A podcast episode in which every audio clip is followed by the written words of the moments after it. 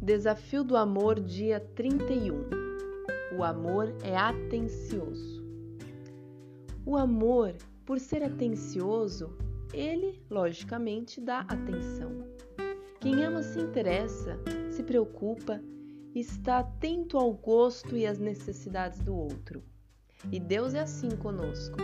Ele olha por e para todos os nossos quereres, nossas dores, angústias e alegrias. Deus realmente se interessa por tudo. Salmo 32:8 diz: Eu o instruirei e o ensinarei no caminho que você deve seguir. Eu o aconselharei e cuidarei de você. Esse é o amor de Deus por nós. Isso é algo que Deus fala para cada um de nós.